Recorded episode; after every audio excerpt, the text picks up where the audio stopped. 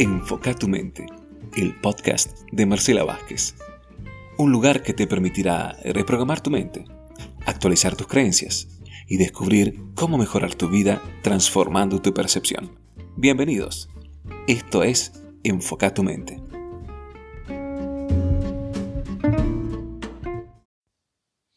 Episodio 5 de Enfoca tu mente, donde entrenamos a la mente para aprender a usarla y así luego poder focalizar.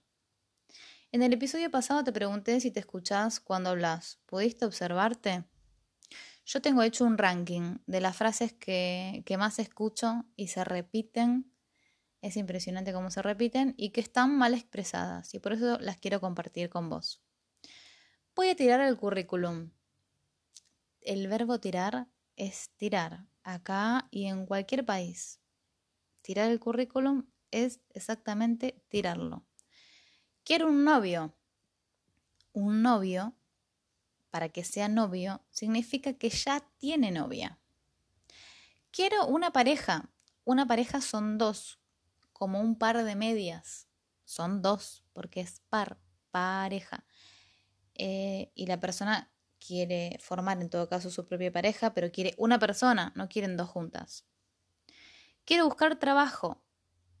Buscar es buscar y buscar no es encontrar. Entonces, generalmente lo que se quiere es encontrar un trabajo, pero se dice buscar. Por eso no lo encuentran. Quiero tener menos problemas. Ahí fíjense cómo uno queda focalizado en la palabra problemas. Quiero cambiar el auto.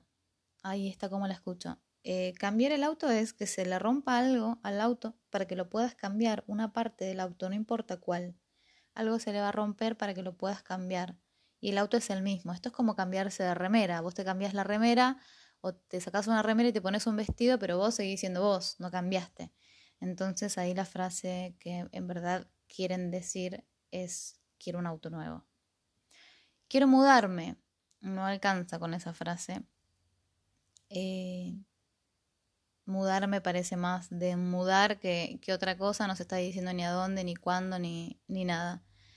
Quiero cambiar, frase que no tiene ningún sentido, es decir, quiero cambiar porque no se está diciendo qué cosa y en todo caso para que sea eh, válida hay que decir qué cosa por otra, ¿no? Cuando uno quiere cambiar una cosa por otra hay que especificarla exactamente bien o verdaderamente decir lo que se quiere. En el caso del auto no se usa el verbo cambiar, sino quiero un auto nuevo. Eh, quiero un trabajo.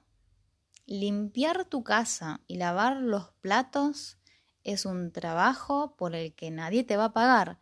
Entonces, trabajar o querer más trabajo no es sinónimo de ganar dinero. Son dos cosas distintas. Y bueno, generalmente las personas se justifican diciendo, bueno, es una manera de decir, sí, sí, pero recordemos el ejemplo del episodio pasado con respecto a, ordenar una pizza. Eh, te traen la pizza que pediste, no la que pensaste. Y en este caso es lo mismo. Y es, para mí es muy sencillo. Eh, ¿Tenés o no tenés el resultado que querés? Si no tenés el resultado que querés, es porque no estás hablando de lo que querés. Y estás hablando de otra cosa. Y los resultados van a estar en función de eso que estás hablando. Sé que aprender a escucharse cuesta. Y cuando subimos una montaña también nos cuesta. Y llegar a la cima y ver todo nos encanta. Tiene su costo, sí. En la vida, ver todo es un camino de conciencia que solo uno puede transitar, no lo puede caminar un otro por vos. ¿Y cuándo termina esto? La verdad que nunca. Se transita todos los días, día a día, paso a paso. Es una elección eh, propia la de aumentar la conciencia. Por eso yo le llamo eh, que es un camino de conciencia. Es un camino.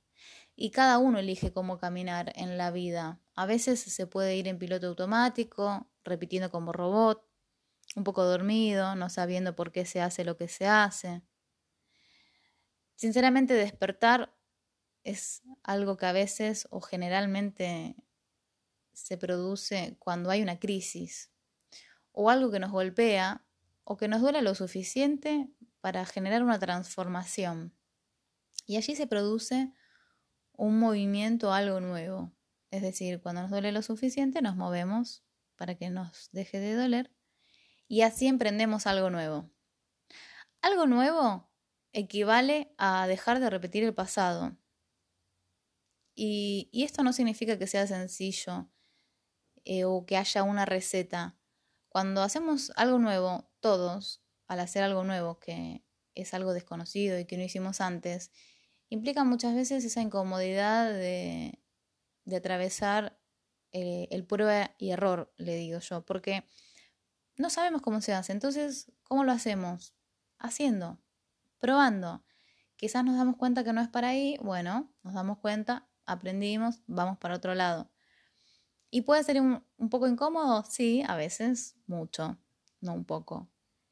Pero algo nuevo equivale a dejar de repetir el pasado.